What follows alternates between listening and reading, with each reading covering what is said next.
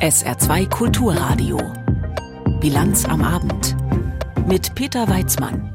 Gemeinsam für Reformen im Gesundheitssystem. Im Saarland hat sich dazu ein breites Bündnis zusammengefunden. Ein Thema heute Abend. Außerdem geht es um den Absturz einer russischen Militärmaschine, in der viele ukrainische Kriegsgefangene gewesen sein sollen, und um den Vorwahlsieg von Donald Trump in New Hampshire.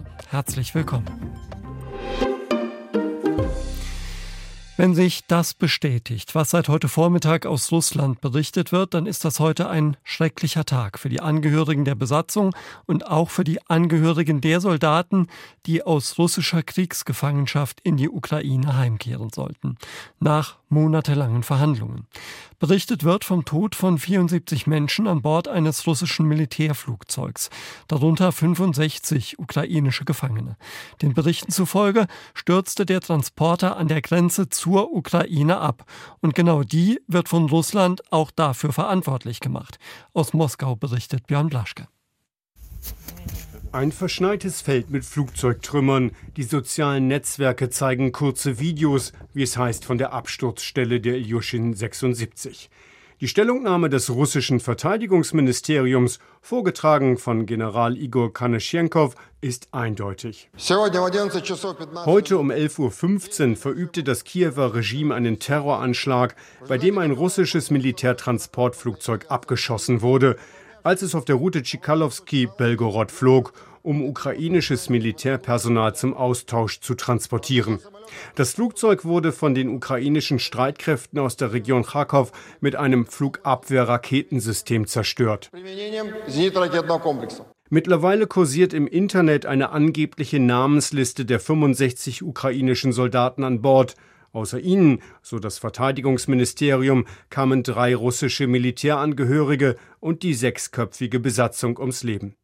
Der Flughafen Belgorod sei das Ziel der Ilyushin 76 gewesen. Von dort sollten die ukrainischen Soldaten zum Austausch gegen russische Kriegsgefangene an die russisch-ukrainische Grenze gebracht werden. Zwei Raketen, abgefeuert aus der Region Kharkiv in der Ukraine, seien zuvor vom russischen Radarsystem erfasst worden. Die ukrainische Führung wusste sehr gut, dass ukrainisches Militärpersonal heute nach gängiger Praxis mit Militärtransportflugzeugen zum Austausch zum Flughafen Belgorod transportiert werden würde. Und dennoch unternahm das Nazi-Regime in Kiew diesen Schritt und verfolgte das Ziel, Russland für die Zerstörung des ukrainischen Militärs verantwortlich zu machen. Mit diesem Terroranschlag zeigte die ukrainische Führung ihr wahres Gesicht. Eine Untersuchungskommission wurde an den Unglücksort entsandt, heißt es aus Moskau. Aber bevor die überhaupt ankamen, behaupteten russische Politiker, die Ilyushin sei von der Ukraine mit westlichen Flugabwehrwaffen abgeschossen worden. Mit Patriot aus US-Produktion oder mit Iris-T-Raketen aus Deutschland. Und der Sprecher der Duma des russischen Unterhauses, Vyacheslav Volodin, macht aus dem Absturz ein internationales Politikum. Welche Raketen und Trägerraketen wurden eingesetzt? Bereiten wir einen Appell an den Kongress der Vereinigten Staaten von Amerika vor und an den Deutschen Bundestag, damit die Abgeordneten endlich das Licht der Wahrheit erblicken. Wen finanzieren sie? Wem helfen sie? dem Naziregime, das Biden, Macron, Scholz und andere Politiker unterstützen. Sie müssen sich ihrer Verantwortung bewusst sein und die Abgeordneten müssen gegen sie Amtsenthebungsverfahren einleiten. Das Präsidialbüro in Kiew hält sich mit Kommentaren zurück, genau wie der ukrainische Koordinierungsstab für die Angelegenheiten von Kriegsgefangenen. Informationen und Meldungen würden analysiert. Zugleich betonte der Stab, dass Russland spezielle Desinformationskampagnen gegen die Ukraine führe. Björn Blaschke war das aus Moskau.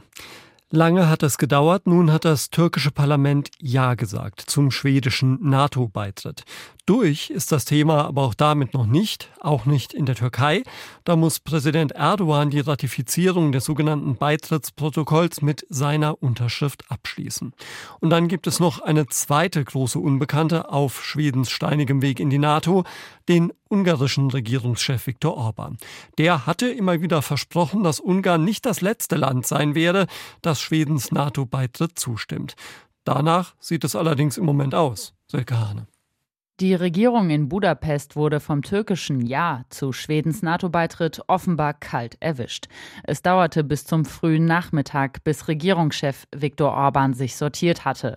Nach einem Telefonat mit NATO-Generalsekretär Stoltenberg beteuerte Orban auf der Plattform X zum wiederholten Mal, eine schwedische NATO-Mitgliedschaft zu unterstützen. Er werde das Parlament weiter drängen, bald dafür zu stimmen. Orban suggeriert damit, nicht Herr des Verfahrens zu sein, faktisch aber regiert er Ungarn im Alleingang, und dass auf seine Versprechen kein Verlass ist, hat Orban jetzt mehrfach bewiesen. Dutzende Male hatte die ungarische Regierung beteuert, wir werden nicht die Letzten sein mit der Ratifizierung, wir werden vor der Türkei ratifizieren.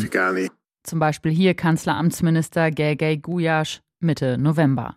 Doch momentan sieht vieles danach aus, als ob Ungarn eben doch das letzte Land sein wird, das Schwedens Beitritt zum Verteidigungsbündnis zustimmt. Die Opposition sieht Ungarn auf der internationalen Bühne blamiert. So Jolt Grezi, Fraktionssprecher der Demokratischen Koalition DK. Es ist unermesslich peinlich und unangenehm, dass Ungarn sich in so einer Lage befindet, dass wir Schweden so behandelt haben, dass wir vorher auch Finnland so behandelt haben. Ungarns grundsätzliches nationales Interesse ist, dass die NATO mehr Mitgliedstaaten hat und vor allem so reiche mit entwickeltem militärischen und wirtschaftlichem Hintergrund. Aber Orban hat Putins Interessen vertreten. Äh, noch gestern hatte Viktor Orban den schwedischen Ministerpräsidenten Ulf Christosson nach Budapest eingeladen, um über den NATO-Beitritt zu verhandeln. Die Reaktion aus Stockholm fiel verhalten aus. Denn nach wie vor ist völlig offen, was Ungarn eigentlich mit seiner Blockade erreichen will. Viktor Orban hat sich darüber bisher ein ums andere Mal in unkonkreten Phrasen verstiegen. Ungarn verlangt Respekt von Schweden für sich. Und erst dann wird das Land eine positive Entscheidung verabschieden, sagte Orban etwa Ende September im Parlament. Zu anderen Gelegenheiten forderten ungarische Politiker die Freigabe von eingefrorenen EU-Geldern, trotz der Tatsache, dass die NATO in dieser Hinsicht nichts bewirken kann. Im Hintergrund dürfte Orban sich stets mit dem türkischen Präsidenten Erdogan über die Blockade abgestimmt haben. Von dem allerdings sei Orban nun links liegen gelassen worden, analysiert der Außenpolitiker und ehemalige Botschafter Istvan Sent Ivani. Meiner Meinung nach sieht man da, wie viel Ungarn für die Türkei bedeutet. So wichtig finden sie uns. Sie haben uns ausgenutzt. Denn für sie war es echt super, dass sie nicht allein die Erpresser waren. Sie haben jemanden an ihrer Seite gehabt. Und dann, als sie diese Position aufgegeben haben, haben sie sich mit ihrem Verbündeten nicht beschäftigt. Damit haben sie die ungarische Führung beschämt.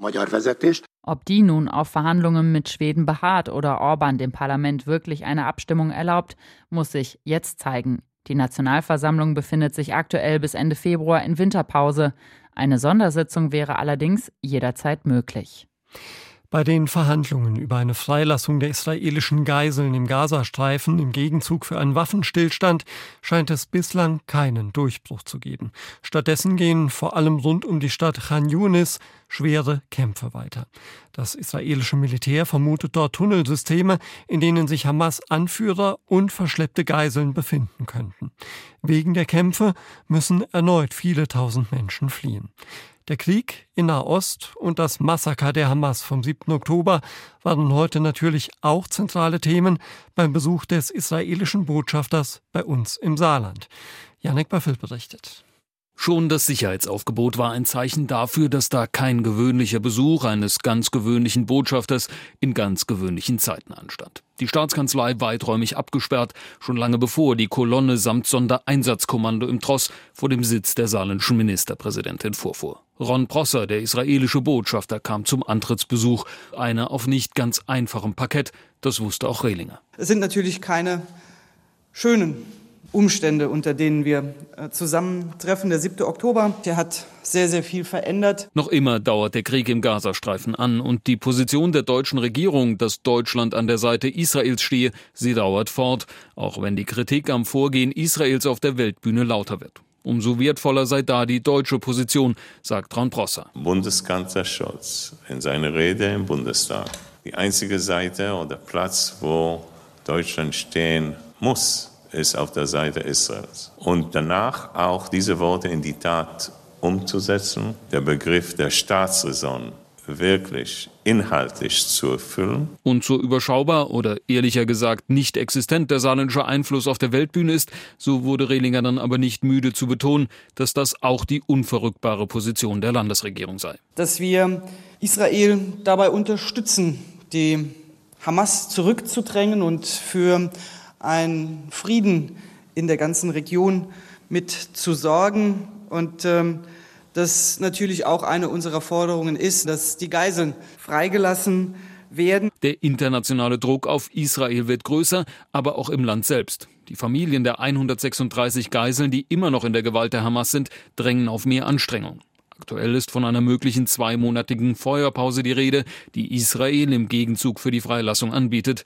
Brossor zeigt sich noch zurückhaltend. Das Abwägen zwischen der Rettung der Geiseln und dem Kampf gegen die Hamas sei schwierig. Wir können eine Pause machen für einen Monat. Wir werden alles tun, aber wir können denen nicht die Oberhand halten lassen und dass sie nachher noch da bleiben, um diese Massaker wieder in die Tat umzusetzen. Und dann ist da ja noch die Frage nach der Zwei-Staaten-Lösung nach dem Krieg. Vergangene Woche hatte der israelische Premier Benjamin Netanyahu der eine Absage erteilt und dafür viel internationale Kritik einstecken müssen, von USA über UN bis zur EU.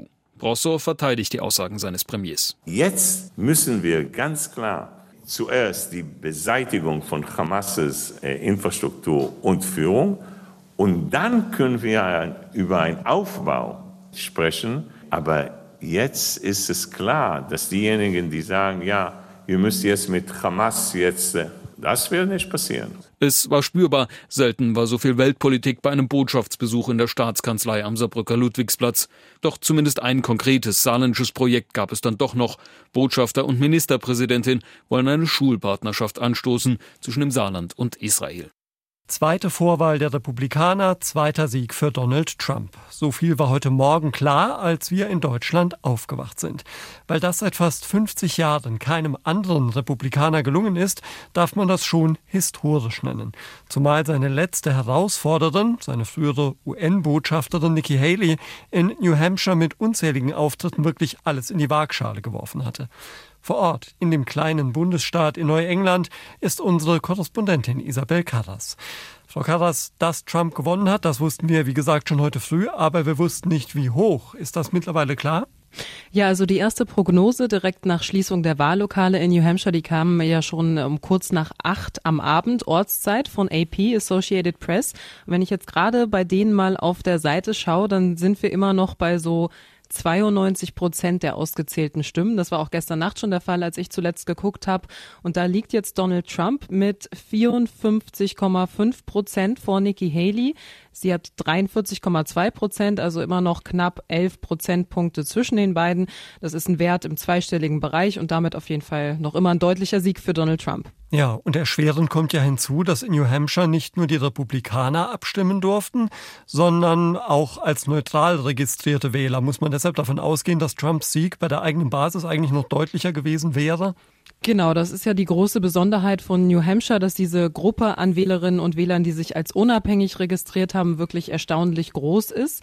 Ähm, und in dieser Gruppe konnte erstmal Nikki Haley mehr Menschen für sich gewinnen als Donald Trump. Innerhalb der Parteibasis bei den Republikanern äh, liegt Donald Trump aber ganz deutlich vorn. Das zeigen diese sogenannten Exit Polls, also die Umfragen, die hier immer durchgeführt werden, wenn die Leute denn das Wahllokal verlassen.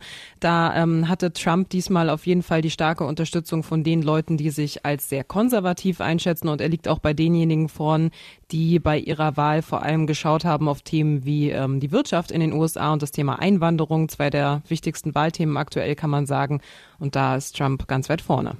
Im Vorfeld dieser Abstimmung in New Hampshire hat es immer geheißen, wenn Trump diese zweite Vorwahl gewinnt, dann ist er eigentlich kaum noch zu stoppen. Fragt man mhm. sich warum, denn die USA haben ja nun bekanntlich 50 Bundesstaaten und nicht zwei. Ja, also tatsächlich ist es so, dass bisher noch nie ein republikanischer Kandidat diese ersten beiden Staaten, also Iowa und New Hampshire, in den Vorwahlen gewonnen hat und dann am Ende nicht auch Präsidentschaftskandidat geworden ist. Ähm, diese frühen Abstimmungen, die haben hier einfach eine sehr große Signalwirkung. Da ist die Aufmerksamkeit immer noch am größten, auch die Aufmerksamkeit der Medien, merkt man auch an unserem Beispiel. Das heißt, äh, wer da jetzt gut abschneidet, so wie Donald Trump, gewinnt in der Regel auch weiterhin viele Spendengelder und natürlich dann auch den Support, der nötig nötig ist, um in die nächsten Wahlkampfstaaten zu gehen und die nächsten Vorwahltermine vielleicht auch für sich zu entscheiden. Und eine der nächsten Vorwahlen findet dann statt in Nikki Haleys Heimatstaat, das ist South Carolina. Wenn Trump sie da auch schlägt, ist dann schon Schluss für sie und Trump ist durch? Also zumindest ist das der Termin, auf den Nikki Haley jetzt ihre Konzentration richtet. South Carolina ist ja ihr Heimatstaat, da war sie Gouverneurin und darauf setzt sie dann jetzt auch. Ähm, heute ist sie schon für die ersten Wahlkampftermine dort vor Ort. Allerdings liegt sie da momentan in den Umfragen auch immer noch deutlich hinter Donald Trump. Allerdings sind auch noch vier Wochen bis zur Abstimmung in South Carolina. Das ist erst Ende Februar.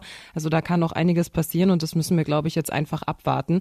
Kann natürlich sein, dass sie weiterhin im Rennen bleibt, aber ich denke, es wäre keine riesige Überraschung, wenn für Sie dann jetzt doch schon Schluss wäre. Sie sind ja vor Ort und Sie haben da sicher auch mit vielen Wählerinnen und Wählern gesprochen. Und ich weiß, die Frage ist jetzt nicht neu, aber wir kommen auch heute nicht darum herum.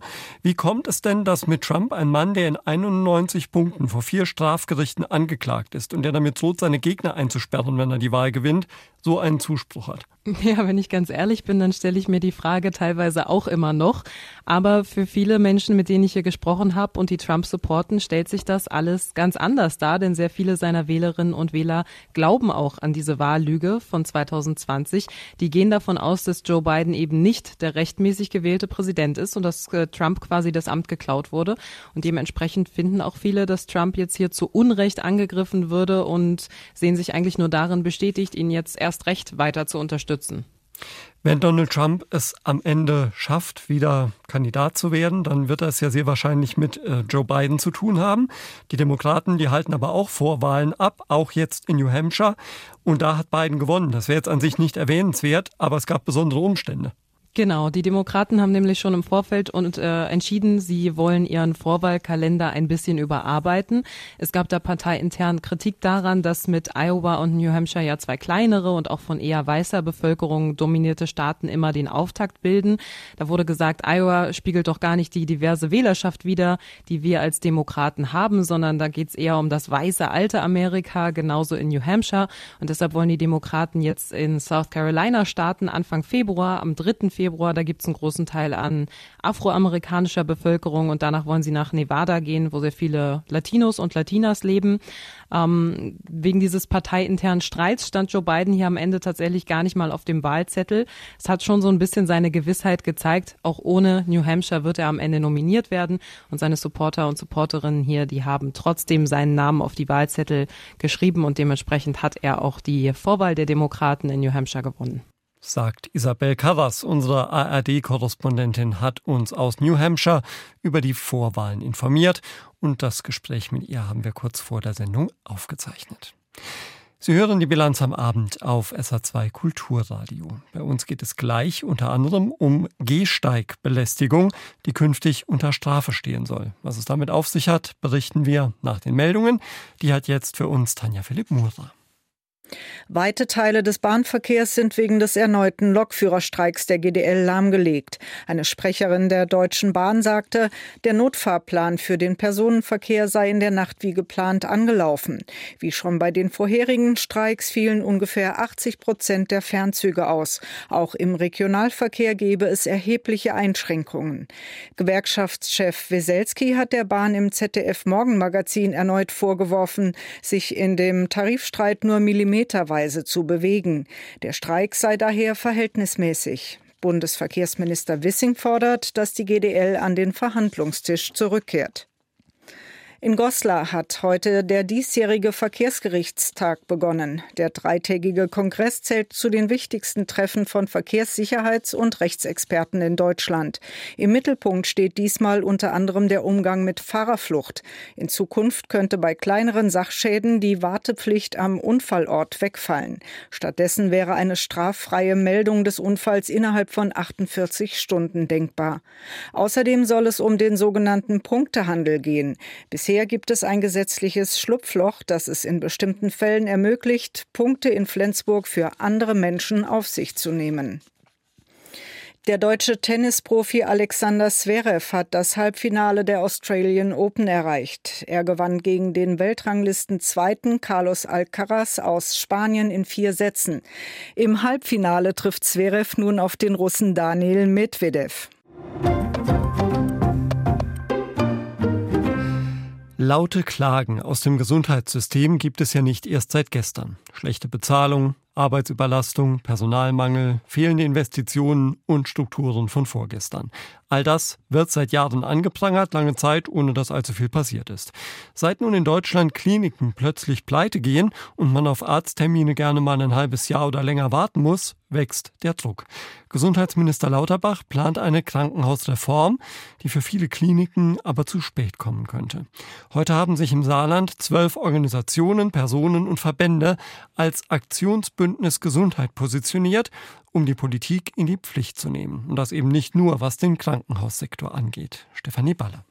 Die Tatsache, dass sich eine Allianz aller Akteure im Gesundheitswesen zusammengeschlossen hat, um gemeinsam dringend Veränderungen anzumahnen, lässt den Ernst der Lage erahnen. Ärztekammerpräsident Josef Mischow skizziert schon zu Beginn der Pressekonferenz die katastrophale Lage im Gesundheitssystem. Fachkräftemangel führt zu langen Wartezeiten bei den niedergelassenen Ärzten, zu schlechter Versorgung von Patienten im Krankenhaus. Die Abhängigkeit von asiatischen Produzenten zu Medikamentenmangel in deutschen Apotheken. Kliniken. Und die Krankenhäuser im Saarland haben innerhalb von zwei Jahren ein Defizit von 140 Millionen Euro angehäuft. Das Ergebnis der Ökonomisierung des Gesundheitswesens, das sich die damalige Bundesgesundheitsministerin Ulla Schmidt zu Beginn des Jahrhunderts wohl so nicht ausmalen konnte. Budgetierung und überbordende Bürokratie schrecken nach Worten Mischos über 70 Prozent aller Medizinstudenten davon ab, sich niederlassen zu wollen. Die Rufe nach mehr Medizinstudienplätzen verhallen ungehört. Ein Kritikpunkt heute betrifft aber auch die Patienten. Bei der begrenzten Zeit- und Personalressourcen benötigen wir auch eine verbesserte Patientensteuerung. Es macht nachdenklich, wenn wir in Frankreich 5,9 Arztkontakte pro Einwohner, in Deutschland aber 9,8 Arztkontakte pro Einwohner sehen. Das liegt nach Meinung des Bündnisses daran, dass jeder mit seiner Krankenkassenkarte zu Fachärzten gehen kann. Wenn ihm danach ist, auch zu fünf Kardiologen nacheinander. Die bessere Patientensteuerung hat sich das Aktionsbündnis Gesundheit demnach auch auf die Fahne geschrieben. So unterschiedliche Gruppen wie niedergelassene Ärzte, Psychotherapeuten, Zahnärzte, Krankenhausärzte und Krankenhausleitungen, Kammern und Apotheker haben sich zusammengeschlossen, um ihren Forderungen nach einer nachhaltigen Verbesserung des Systems mehr Gewicht zu verleihen. Also es ist faszinierend, dass Karl Lauterbach es geschafft hat, alle Akteure an einen Tisch zu kriegen, sodass alle geschlossen für das einstehen, was eben im Vordergrund stehen sollte. Das ist eben der Patient. Sagt die Vorsitzende des Apothekervereins im Saarland, Susanne Koch, leicht suffisant. Jürgen Ziel, Vorsitzender der Zahnärztekammer, erläutert seine Beweggründe für das Bündnis. Wir haben im Saarland ja schon die geringste Zahnarztdichte im Saarland jetzt schon und durch diese Auswirkung der Lauterbachschen Gesundheitspolitik beschleunigt das im Moment einfach das Praxissterben. Das stellt uns für eklatante Probleme ab, für die Zukunft noch die zahnärztliche Versorgung der Bevölkerung sicherzustellen. Deswegen gab es für uns gar keinen anderen Weg, als diesem Bündnis beizutreten, dass wir gemeinsam irgendwo vielleicht für alle Akteure eine Verbesserung für die Patienten erwirken können. Denn alleine schaffen wir das nicht. Weg vom Einzelkämpferdasein hin zu einer gemeinsamen Stimme. Das erhofft sich auch der erste Vorsitzende der Kassenärztlichen Vereinigung, Harit Derouet, vom Aktionsbündnis. Auch bei einer Krankenhausreform wäre es vielleicht auch zielführender, den ambulanten Bereich frühzeitig mit einzubinden, statt ihm dann gewisse Aufgaben hinterher zuzuteilen und dann zu prüfen, ob überhaupt die Ressourcen da sind. Das halte ich jetzt, da würde ich gern früher ansetzen. Die Krankenhausreform, die könnte man ja schon mal angehen, denn da ist ein Großteil der Organisation Ländersache. So stellen sich die Akteure vor, dass gemeinsam mit dem Ministerium und den Landräten und Bürgermeistern ein Konzept für Saarland entwickelt wird. Wo brauchen wir tatsächlich ein großes Krankenhaus? Wo tut's ein medizinisches Versorgungszentrum? Und wo brauchen wir vor allem einen Hausarzt, der zu den Leuten fährt? Das will das Bündnis als erstes angehen. Stefanie Balle hat berichtet. Gehsteigbelästigung. So nennen es Juristen, wenn beispielsweise Abtreibungsgegner am Eingang von Beratungsstellen stehen um Frauen am Betreten zu hindern oder sie zu bedrängen. Organisationen wie Pro Familia fordern schon lange Schutzzonen rund um ihre Beratungsstellen. Jetzt will Familienministerin Lisa Paus von den Grünen das in einem Gesetz regeln. Die sogenannte Gehsteigbelästigung soll künftig geahndet werden. Einen entsprechenden Gesetzentwurf hat das Bundeskabinett heute auf den Weg gebracht. Michael Weidemann. Schwangere, die einen Abbruch erwägen, stehen vor einer der schwersten Entscheidungen in ihrem Leben. Der Besuch in einer Beratungsstelle dürfe für sie nicht zum Spießrutenlauf werden, fordert Familienministerin Lisa Paus. Verbale Attacken und gezielte Verunsicherungen durch Abtreibungsgegner sollen deshalb in Zukunft als Ordnungswidrigkeit gelten. Der Gesetzentwurf, den das Kabinett heute beschlossen hat, will hier bundesweit Rechtssicherheit schaffen, sagt die Grünen-Politikerin. Wenn Frauen behindert werden beim Zugang von Schwangerschaftsberatungsstellen oder von Praxen oder von Kliniken, wenn sie mit falschen Tatsachenbehauptungen konfrontiert werden, wenn ekelhafte Bilder ihnen entgegengehalten werden, dann sind das zukünftig Ordnungswidrigkeiten, die mit bis zu einem Bußgeld von 5000 Euro belegt werden können. Auch die Mitarbeiterinnen und Mitarbeiter von Beratungsstellen für Schwangere sollen durch das Gesetz geschützt werden. Die Grundrechte der Versammlungs- und Meinungsfreiheit einerseits und der Persönlichkeitsrechte andererseits habe die Bundesregierung bei ihrer Entscheidung sehr genau abgewogen, ergänzt Paus. Natürlich ist es nach wie vor Teil des Rechtsstaates in Deutschland, dass auch Abtreibungsgegnerinnen und Gegner sich äußern können und auch klar dafür werben können, dass es eben auch ein Abtreibungsverbot geben sollte. Aber ihr Recht auf Demonstrationsfreiheit und Meinungsfreiheit endet eben genau da, wo das individuelle Recht von Frauen tangiert ist. Und das haben wir jetzt mit dem Gesetz klargestellt. Schwangerschaftsabbrüche sind in Deutschland grundsätzlich rechtswidrig, werden aber nicht verfolgt, wenn sie innerhalb der ersten zwölf Wochen vorgenommen werden und die schwangere Frau sich zuvor beraten lässt. Das Gesetz zum Verbot der sogenannten Gehsteigbelästigung wird nun dem Bundestag zur weiteren Beratung zugeleitet. Über den früheren Bundesaußenminister Hans-Dietrich Genscher gab es seinerzeit ja einen Witz, der sich darum gedreht hat, dass er sich in der Luft selbst begegnet. Denn Genscher war viel in der Welt unterwegs. Wenn heute Bundesaußenministerin Baerbock reist, braucht man auch oft eine gesunde Portion Humor. Vor allem, wenn man in einem dieser Flieger sitzt, der dann entweder kaputt ist oder nicht da lang fliegen darf, wo er eigentlich soll. So geschehen heute. Mit an Bord unser Hauptstadtkorrespondent Georg Schwarte, der uns aus der Luft Folgendes berichtet hat. Die Außenministerin Baerbock hat es erneut getroffen. Nach der Flugzeugpanne im August, als defekte Landeklappen gleich zweimal eine geplante Australienreise verhinderten und die Ministerin für zwei Tage in Abu Dhabi strandete, muss sie jetzt ihre Ostafrika-Reise am Nachmittag wegen einer fehlenden Überfluggenehmigung für Eritrea vorerst abbrechen. Wegen Treibstoffmangels muss der A321 der Flugbereitschaft der Bundeswehr jetzt ins saudi-arabische Jeddah ausweichen. Vorausgegangen war offenbar eine nicht eingeholte Überfluggenehmigung Überfluggenehmigung durch die deutsche Luftwaffe. Versuche, diese nach Abflug aus Berlin aus der Luft zu beantragen, scheiterten dann offenbar auch wegen eines Stromausfalls im Außenministerium in Eritrea. Die Maschine der Ministerin flog zuvor mehrere Schleifen über dem Roten Meer, bis das Kerosin für eine weitere Wartezeit in der Luft ausging. Das Flugzeug der Außenministerin war ohnehin bereits eine Ersatzmaschine, da die vorgesehene A319 gestern wegen eines Triebwerkschadens gegen die A321 ausgetauscht werden musste. Die beiden für Langstreckenflüge einst vorgesehenen Luftwaffenflugzeuge der Baureihe A340 waren bereits im Herbst nach dem Landeklappenvorfall ausgemustert worden. Mit der verbliebenen A350 ist derzeit der Bundespräsident unterwegs. Ein Umfliegen Eritreas mit der Maschine kürzerer Reichweite war wegen der geopolitischen Lage über dem Roten Meer offenbar nicht möglich. Links liegt das Bürgerkriegsgebiet Jemen, rechts der ebenfalls von einem seit April tobenden internen Konflikt betroffene Sudan. Baerbock wollte in Djibouti, dem ersten Stopp ihrer Reise, ursprünglich unter anderem über die Sicherheit der Seewege im Roten Meer sprechen, nachdem Houthi-Rebellen aus dem Jemen seit Wochen Handelsschiffe in der Meerenge beschießen.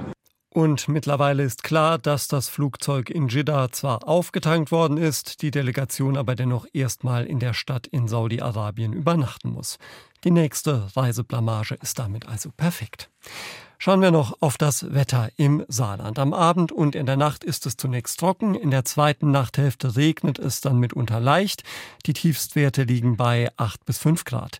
Morgen am Donnerstag ist es dicht bewölkt. Am Nachmittag gibt es dann auch leichten Regen und dazu Höchstwerte von 7 bis 10 Grad. Auch am Freitag dicht bewölkt und regnerisch bei maximal 8 bis 11 Grad und am Wochenende wird es dann wohl trockener und auch zeitweise etwas freundlicher.